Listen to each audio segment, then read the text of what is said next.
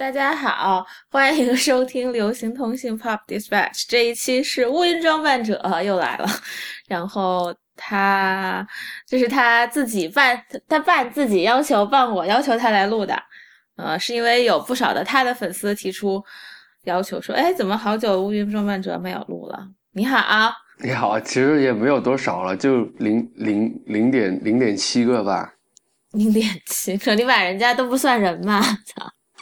哈哈哈！这就是他魔性的笑声啊！乌云装扮者在斗狗的时候就会发出魔性的笑声。好了，我们进入正题。我们今天要聊的是，嗯，首先我们要聊，呃，媒体人的抑郁症，是吧？嗯，我我比较幸运，我我觉得我已经在这个这个事情上面，呃。已经治好了。呃，我我我，据说那个抑郁症是不太可能治好的，你只只可能就是说控制。我觉得治疗是一个你去学习怎么样跟他呃共同相处的一个一个过程。我觉得，呃，就是说，我比因为我见过真正的，因为我自己不知道我病发的时候是是是一个具体什么样的样子嘛。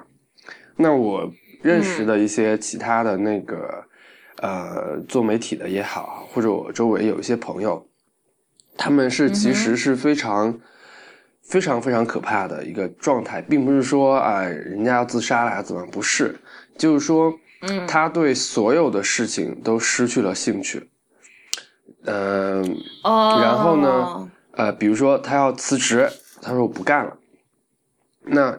那不为什么不干呢？他说他觉得自己状态不好，那他就辞了。辞了之后呢，我就说那你要不要去找一个工作？他说现在我不想找。呃，他就比如说，他也知道自己是有这个抑郁症，因为也看过那个医生，但是这个他后来就不再去了。我就说你为什么不去？因为现在你的状态其实没有那么理想。但是他就说。我不想再让对方觉得我是一个精神病的，就是那种不精神失精神失常的人了。我说，那你现在其实，那你那如果你不愿意去找这个大夫的话，那你现在要不要就是说，呃，比如说你开始制定一个跑步的计划呀？比如说，对我觉得跑步其实对我来说非常非常的有用。嗯。他说：“我不想跑，你觉得打游戏是一个运动吗？”我我靠！我当时我就疯了。我我不太，因为我没有那种经验去。虽然我接受了很多的心理咨询，但是我没有这个经验去跟他去做他的咨询。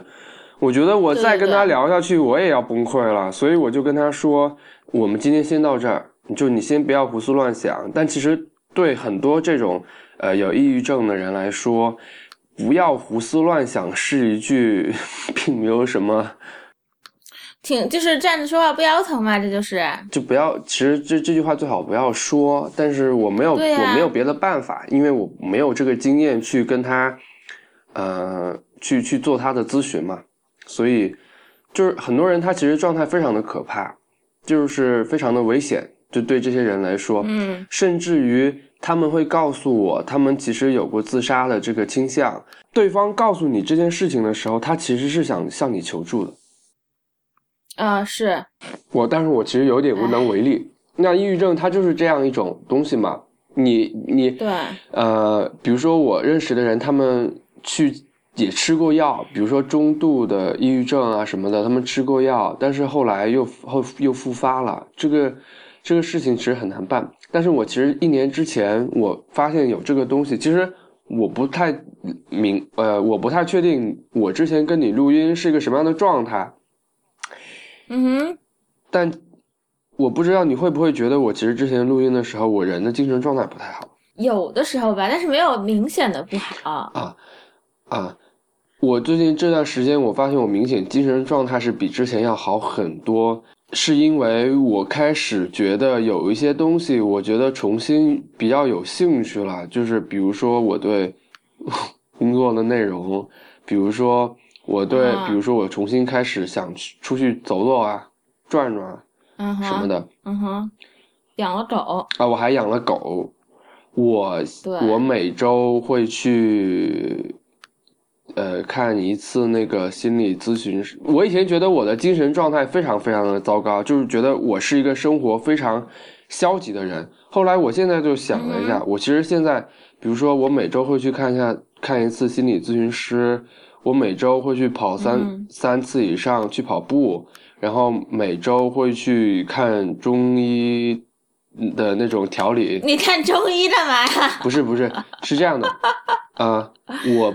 啊，没事。呃，这个这个不是太医来了吧？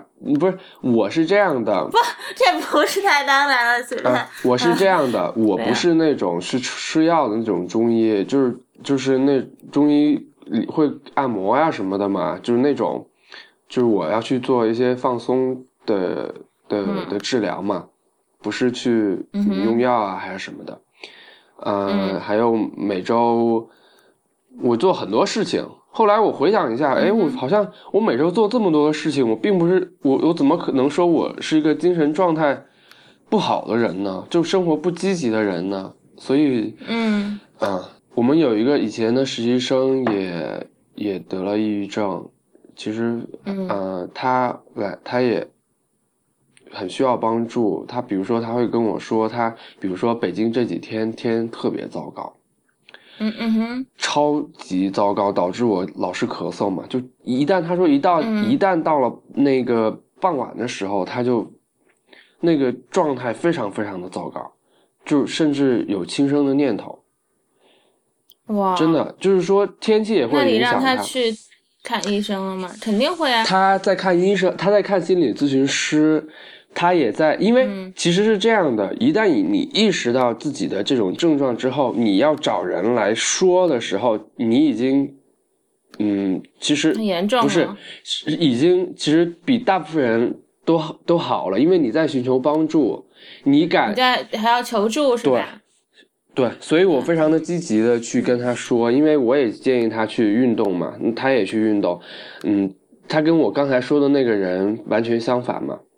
然后他也去看心理咨询师，呃，他也会，比如说，呃，比如说他在家里的时候，他不太敢住在家里，因为觉得他回回家之后要把灯家里所有的灯都打开，这种状态跟我去年一模一样。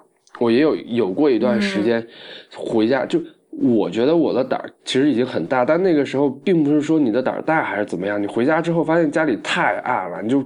把所有的灯都打开，然后睡觉也要把所有的灯打开。然后有一段时间，我甚至觉得在家里打开灯已经不行了，然后我就出去住酒店。我住了整整两个礼拜的酒店，我把整个北京的酒店基本上都住遍了，就就就差不多的那种 感觉，像感觉像一个坏人一样。对，如果有人去查什么开房记录，那真的哦。对我当时还跟我几个朋友去一块去住了，因为我自己不敢自己睡嘛，所以我当时就找北京认识的朋友，就就轮流去跟我去去去去去去去住。越讲越奇怪了。真的，就就就就那种状态，其实非常的，嗯，非常的糟糕。然后我就他，但是我跟他说了之后，他就觉得说，哦，原来我并不是只有我这样，你也会这样，那你就就找到了一种好像就是说，你你知道吗？就是好像我没有那么特别，所以我觉得这可能对对方也是一种好。我其实现在非常愿意去跟，嗯，我周围有这样症状的人去去交流。因为其实确实非常难受，但是我们的同事还有我周围的朋友，真的有很多人都，啊，之前我给你介绍的那个，呃，另外一本杂志的编辑也有这个症状，他也在看那个心理咨询师，然后他是是因为他他他把那个心理咨询师介绍给我的。就是其实这是一个非常普遍的现象，但是就是看严重的程度有多少，或者说你愿不愿意去承认你有这个症状。一般来讲，我觉得这个行业确实是有可能去诞生大量的这种嗯嗯心理心理心理上的问题的，因为你知道的事情比较多，所以你想的比较多，但是而且你的工作压力有可能比较大，因为毕竟你要去把你知道东西写出来啊，或者说你要在一个相对集中的时间里边把这个把呃工作完成，熬夜。经常的会就那就会造成这样的呃结果，是说最近贵圈很多杂志关了吗？嗯，停刊了，很多杂志停刊了，不是停刊，就是我觉得应该不是停刊吧，应该是发生了转型吧，就纸媒不做了呗，纸媒不做了，然后那个去做新媒体的部分了，啊，嗯。嗯，今天刷屏的就是外滩画报嘛，这个我现在也不太。我不太清楚这个事情是真是假，有可能明天就能够得到确认了。但是我觉得它真的不是一件什么大事儿。虽然说你看新闻的时候，你会看到就是大有一些呃，就是呃做做做这个杂志的人可能已经离开了原来的单位，还是怎么样去？嗯哼，嗯。因为我现在在我我们公司里边也也其实是我其实比较特殊，就是说可能就是说我现在一边在做杂志，一边在做新媒体的内容，我可能两边的我都会接触到，所以我我在某种程度上说，我可能是有一点点的发言权。那我我觉得我呃看这个事情，我其实很乐观。就我不太，就是因为有很多人他会去，嗯，主观的去渲染一种，就是说，你知道，就是说纸媒怎么怎么啦，要完蛋啦，或者怎么样。但，嗯，呃，对我来讲，你可以说是纸媒完蛋了，但是你不能说，比如说外滩画报完蛋了，你不能说呃瑞丽完蛋了，就是这些他们。纸媒的部分停刊，但是不代表这个品牌就到此为止了。我并不觉得说这是一件坏事儿。就是说我以前按我以前的说法，就是说我好像我挺喜欢杂志的，我觉得杂志不死啊什么的。但现在我可能我不是这么想，但是我并不消极。就是说，嗯，你比如说啊，现在很多的时尚杂志，它可能也面临着一个。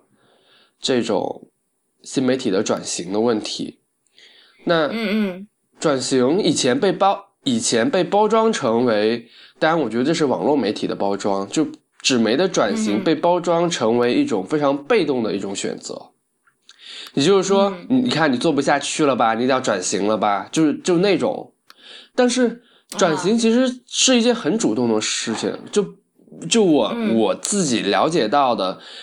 很多的这种呃时尚杂志，其实现在都在转型，他们都在研究说，比如说你一个时尚杂志，你要去怎么样去做视频啊？你要怎么去做微信，或者你要怎么去做一个 app 出来？我觉得，嗯嗯，在某种程度上说，他们进入一个新媒体的环境之后，该担心的应该是新媒体那边的人。为什么这么说呢？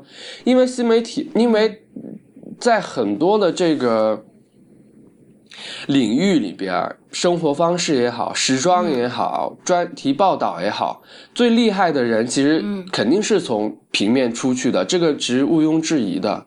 那你要去转型去做新媒体内容的时候，你不要觉得好像说，OK，我进入了一个好像我不太。厉害的一个行业或者呃一个领域，或者说，好像 OK，我纸媒那边混不下去了，我被赶来做这个新媒体了。当然不是这样的，因为我现在知道的人是，你应该这么想，你那么厉害，你是那么厉害的媒体人，你进入这个行业的时候，你的姿态应该是。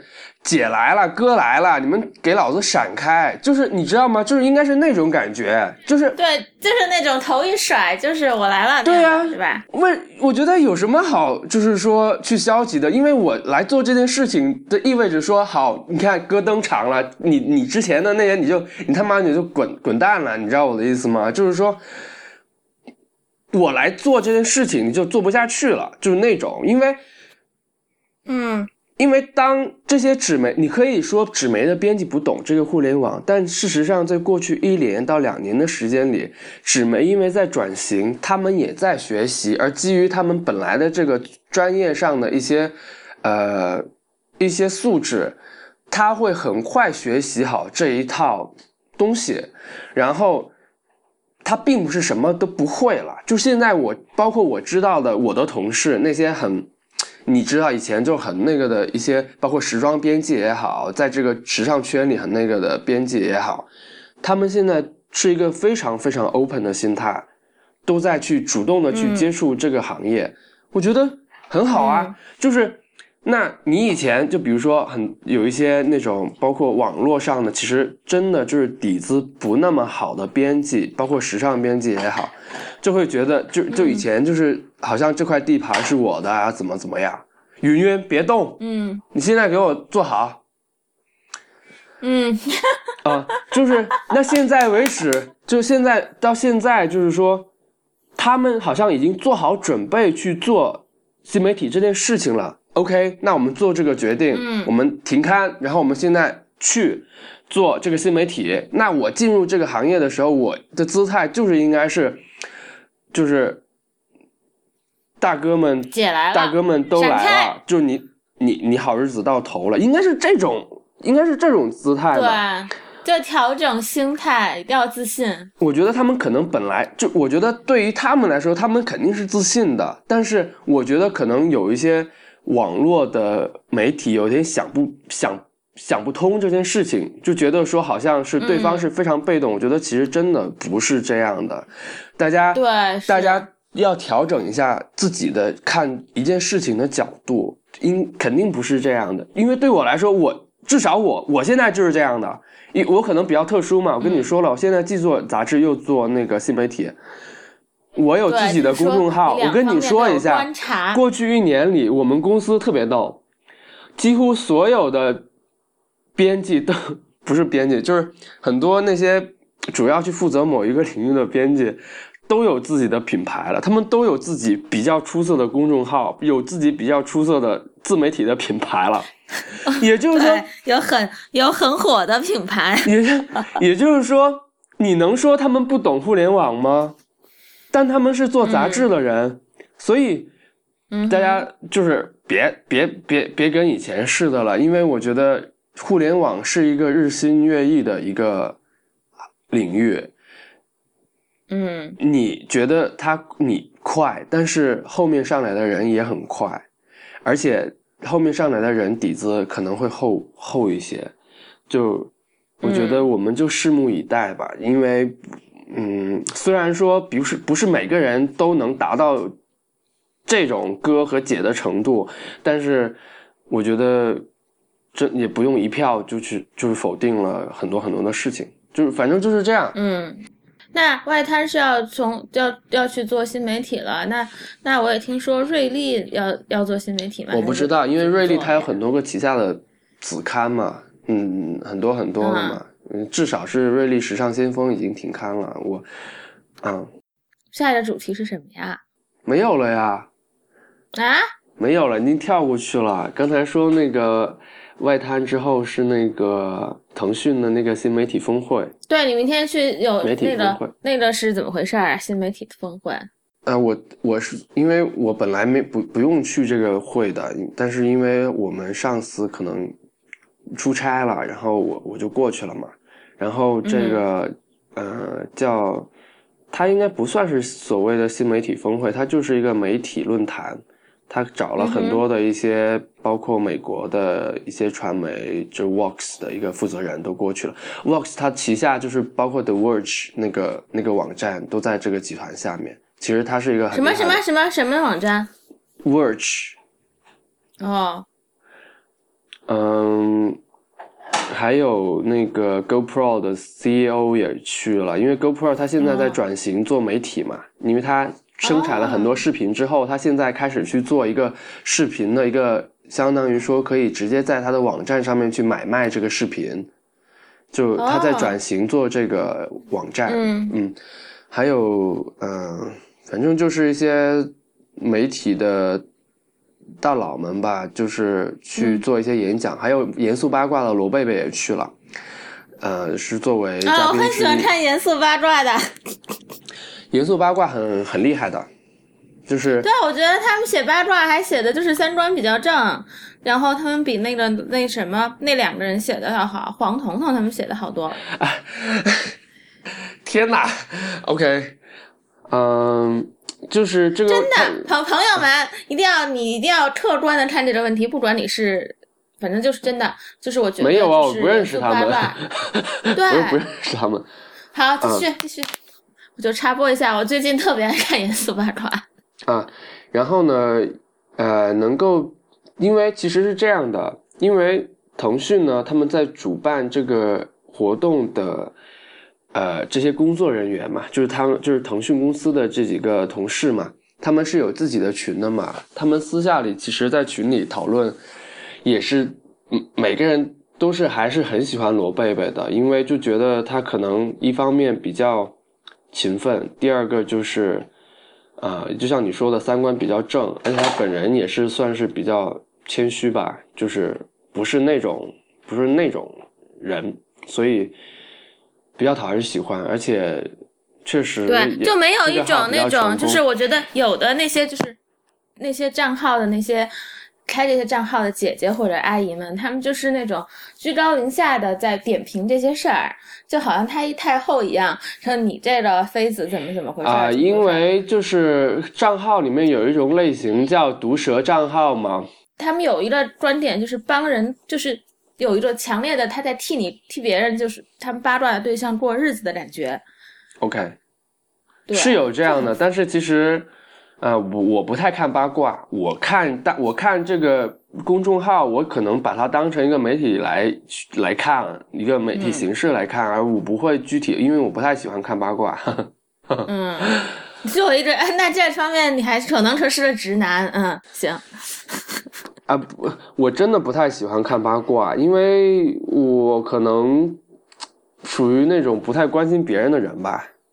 嗯，啊，嗯，然后这个会呢，这个论坛呢，呃，会诞生很多的，就是说他要创造一个概念，就是。众媒时代，就是说现在就是媒体和个人之间的那种边界正在慢慢的消失嘛，所以每个人他都开始变成一个内容的生产者，所以他现在要打造一个概念叫众媒时代。但是事实上，我非常讨厌就是网络媒体他去或者说一个网互联网互联网这一方去创造各种各样的概念来来来讨论，就是因为事实上。就是说，包括以前纸媒啊，或者什么，其实一直以来你会发现都是新媒体在，或者说互联网在说，但纸媒本身是没有太多的声音的，因为就算纸说白了，就算纸媒有声音，它也没有渠道去说，因为它它没有自己的渠道嘛，它不是网，它他不在这个不是他的地盘，他也没有办法，所以他就该。赚钱闷声发大财，他就该或者说该被淘汰，他就被淘汰；该发财的他就去发财。他还是一个比较安静的一个一个一个生态环境。那现在可能不一样了嘛？现在你可能渐渐的会有看到很多的这种杂志的品牌，或者说呃纸媒的品牌开始进入你的视野。那恰恰也得益于。呃，互联网给了他们更多、越来越多的平台嘛。那现在其实事实上，你看的很多时尚类的账号里面，大部分其实是时尚这种杂志类的嗯媒体做的比较好。虽然确实有很多的这种呃时尚的大号，就是自媒体在做也比较好，但是这些时尚类的杂志也做的很好。你你因为是有那个。排名的嘛，一些比较第三方的这个，呃，公众号的排名，它就会有。嗯，对，嗯，是。然后这个会呢，我其实没有太多的收获，因为，嗯，你你不太指望是说从这些论坛里面去收获一些你所谓的经验是怎么样的，因为我们在我们在你你就是说，比如说。我们以前也会有意识的去看一些《纽约时报》的转型的一些什么战略分析啊，然后他们，然后中国的一些网站的改革啊，然后 BuzzFeed 的一些经验啊，一些什么的。但事实上，这些东西对我们来说没有见。因为我们以前总喜欢看一些数据，然后呢，就好像看一些饼状图啊、树状图啊，就觉得好像哇很厉害。然后很多的数据，中国又有百分之多少的人，然后每天花他妈的啊，对不起，就每天花多少那个时间用在微信上，然后每天呃城镇的比例有多少，这些东西，我真的觉得对对于百分之九十九的。这个做媒体的人或者，呃，自媒体来说，其实是没有任何用处的，因为这些大数据，你你，如果你觉得 OK，它是一个大数据，你可以说它是一个大数据，但是大数据是为大公司服务的，不是为你这几个小小小小小角色去服务的，所以就不太有用。所以我后因为后来这个会议，它也诞生了一些所谓的报告，嗯，那我我也。不好吐槽太多，因为，呃，这个活动是我朋友们办的嘛，所以，但是我个人是不太、不太、不太去看这些后来的这些分析的，包括后来，嗯，有一些网站的主编和一些总呃总裁，因为他们通过其他的，因为有人截图给我看嘛，呃呃，他们也比较赞同这样的观点，就是说他们在行业里，他们也不太看这些。报告啊，什么什么的，因为觉得就是说花钱去做一些没用的事儿，嗯啊，其实是这样的。那嗯，当然有人支持，也有人反对了。我我文章里面写瑞丽停刊的事情，结果还被瑞丽的读者攻击了，就是还是挺意外的。我看见了，还是挺意外的，因为我说的是瑞丽，它可它的排版很可怕，可怕这个词语在我的。公众号里，是是排版很可怕呀！就我以前也买过瑞瑞丽，当当年就是就是后来不是我跟你说一下，是这样的，翻翻嘛。瑞丽它是一种，它是日系的杂志，日系的杂志它的信息量是非常大的，所以它非常的密实，非常的密集。但是我看日本杂志也看很多啦，密是一回事儿，但是说白了就是，哎我。好吧，算了，反正就是我昨天也在后台很痛快的跟人吵了 吵了一架，就是说你不要觉得，就就对方骂我，就是对方说你你懂杂志吗？就是你你懂艺术吗？就是你你凭什么说这个难看什么的？然后其实说了很多比较待会儿就是会被剪掉的一些，就是你知道就是词语，但是嗯。我也我也说了那些词啊，我就我非常痛快的跟人吵架，因为我我觉得无所谓的，你你说什么我就说什么，但这个事情让我意外，是在于说，嗯，我不太清楚对方是作为读者还是作为员工。那如果作为员工的话，他可能会被会可能会觉得是被冒犯了，但其实我根本就没有冒犯的意思。嗯，但如果是读者的话，那我就要说一下了，就是说。什么样的杂志啊？不是什么样的读者就有什么样的杂志。我我只能这么说。是的，我觉得这样其实有什么样的读者决定什么样的杂志呗。对，我觉得并不是说你有什么样的杂志让你收获了什么样的读者，其实不是的。有什么样的读者就有什么样的杂志。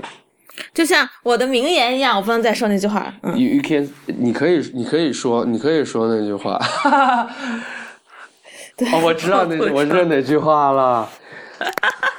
OK，是这样的，所以对呀，呃，我觉得当然这个东西就是，我觉得这句话可以套用很多。就比如说，你有什么样的，你有什么样的订阅用户，你就是一个你就是一个什么样的订阅号。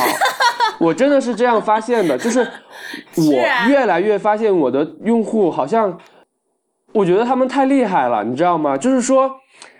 我有时候看评论都觉得比看我的自己写的东西要有意思的多，就是大家其实很聪明，我非常喜欢的这一点，就是在这种写条件下，我才发现我并不是说我在写文章给别人看，而是说有人通过这个东西来跟你交朋友。我是我我确实是有这这样的感觉，因为我是最近才发现的，因为最近我发现我订阅用户的这个状态非常 非常非常好，他们的回复我都非常喜欢看，就他们他们就是属于那种段子段子类型的回复，嗯嗯。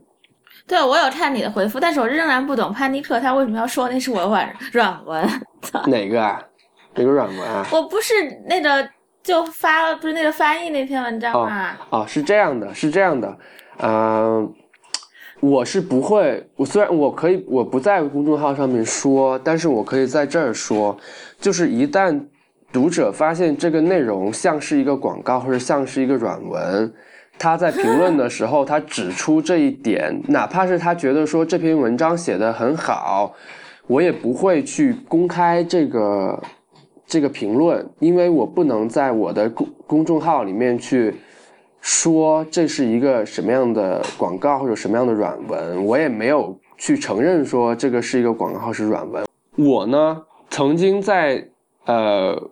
那个困困的玲珑里问过一个问题，因为当时他这个产品还在内测的时候，嗯哼，这个不是玲珑的软文啊，就是 是这样的。我当时问你，如果看一篇公众号的时候，你是愿意那个公众号事先告诉你这是一个广告，还是说，呃，你可以不用，就是公众号不这么说，但是你看呢，看到最后之后发到发发现这是一个广告。我曾经问过这样一个问题，我喜欢他告诉我这是一个广告。OK，是这样的，我收到了很一些回复，因为当时在内测嘛，所以收到的还是比较呃，这个这个用户的质量是很高的了。就大家会觉得说，其实不太愿意看到，就是说你在标题里就说这是一个推广，或者说这是一个广告。呃，其实客户也不太愿意去这样去发发东西，但。但无所谓了。我想说的是，你你就是他，就是大家的观点是在于说，我是不是能够在这篇文章里看到广告之外的真正有意思或者有意义的东西？嗯，如果我看到了之后，我不会在意这个是个广告，因为首先你发生这个阅读的时候，你是你你你这种。有很多人会担心说这个会不会有一种欺骗性？其实不会。如果你在一篇文章里收获了足够多的资讯，然后是现在是这样，就是说，嗯，潘尼克怀疑说一篇文章是有是那个流行通讯的软文，这个事情我之所以放出来，是因为那个确实不是一个软文。但是如果我的读者他他有时候他会在文章的评论里边去回复。就是说，呃，这个是不是软文啊？或者说这是一个广告或者什么的？我一般来说是不会把这个，呃，评论给放出来的，因为我断然不会去跟读者说这是一个广告还是一个软文。嗯，首先是这样，是一个，首先是这样，但其次是说，我并不觉得我在在做的是一个广告主，一个什么软，因为我每一篇文章我其实都是比较。呃，呃，比较费费费心去写的。我希望还是给你看到一个内容。嗯，任何的一个东西出来，当它你觉得它是一个广告的时候，那么它可能是发生了一个钱的一个。一个转移，它变成了一个购买的广告，但是事实上，大部分时候你并不能判断这个东西到底是付费的还是没有付费的。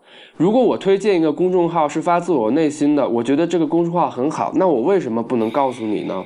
我为什么需需要等这个公众号来给我钱我才推荐呢？如果我觉得一个产品非常好的话，我为什么不能推荐给你？但是我我写出来的东西。我并不是说让你去困惑，让你去发生一个错误的意识，我就是老老实实的该干嘛干嘛，就让你知道。所以一般来说，我是不会放出这样的评论，但是。呃，呃，我我的我我要推送的文章，基本上我是按文章的这个规格来推的，不是按照所什么广告或者推广来做，而且我也不能听见了吗？乌云装扮者的朋听众们啊，不啊，订阅你你可不能这么说，我们我我那个他大家都很聪明的，就太聪明了。我们都没有他聪明。对，我是天天天，就是双子座天下第一聪明。啊，呃，嗯，反正就是这样了，就大概就是这个意思，就是嗯嗯，没有什么软文不软文的。嗯嗯，按按道理说，我在问你现在最喜欢什么？我觉得你现在应该是最喜欢你们家狗吧？啊，我现在喜欢旅行。哎呦，哦，对，你去了日本，你现在 你才故意告诉我和赵小萌说你最爱的城市是东京了。我东东京已经上升为我最喜欢的城市了，因为只只能算就因为我不因为他我跟他接触的时间是最近的呀，他这种排名是此消彼长的。嗯，而且我我九我九月份的时候一个月都去都在欧洲嘛，然后我我回呃，然后不是和家长一起旅行嘛？就跟我妈一块儿旅行嘛，然后我回来了之后呢，我我我去日本，我最近喜欢我我，所以你问我我我喜欢什么，我现在回我的现在的回答就是旅行嗯，啊，旅行，嗯，旅行的意义哟，没有旅行很好，这很好，嗯我没有给它嗯。赋予太多的意义，因为。呃，现在它，比如说，如果是现在我给它有什么意义的话，那真的就是北京空气太糟糕了。我我我那个真的不就那那那个不能算是旅行，那个算是救命。嗯真的，这北京天气太糟了。嗯，好吗？哎，好，行，谢谢你来这次录音，谢谢你给我给我这个机会。那那还有再再问一个问题，代表你的粉丝问你的问题，就是我也有好多姐妹，你为什么要妹妹啊，你为什么要？代表我的粉丝啊？没有代表我我认识的你的一我不能些粉丝。我我我我我不敢，我从来不说是粉丝哎，你会发现我的文章里从来不会说，你的读者行了吧？好，我说的基本上是订阅用户。好，你的用户，你的用户。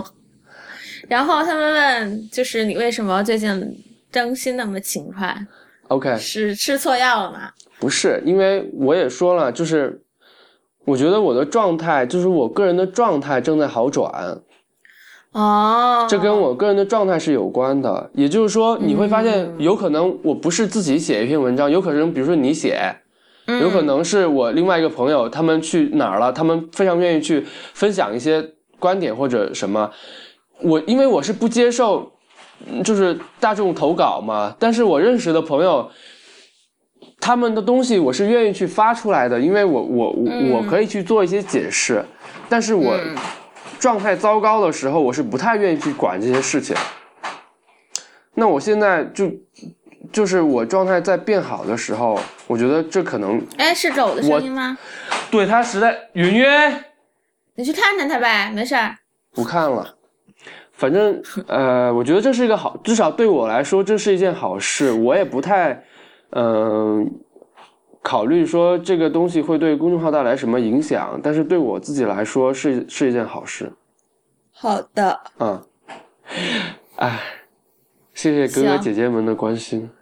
对哦，对了，你和你的狗的关系是你觉得你是他爸爸呢，还是你是他？不，我觉得我是他的弟，我是他的兄，我是他的小弟，我就叫他云哥，因为别人就觉得说，啊为什么你要给一只公狗起名叫云云？但是，你叫云的话，可能就是因为本来你跟你的现在在做的事儿是有关的，但是我一般来说我会叫他云哥，就是、嗯我说哥你怎么了？就是我现在的关系是这样的。哦，所以是这样的，因为我之前你不是说有一群哥哥姐姐去探探嘛，我就说你应该是他爸爸，那那那帮人不是变成你的哥不是要叫，你我真的就叔叔我真的就行。叫他，就在叫他哥。嗯，好的，嗯，啊好，谢谢你来参加我们这次的谢谢你给我这个机会。哎呦，好，这这就是乌云装扮者魔性的笑声。好，谢谢大家，拜拜再。见。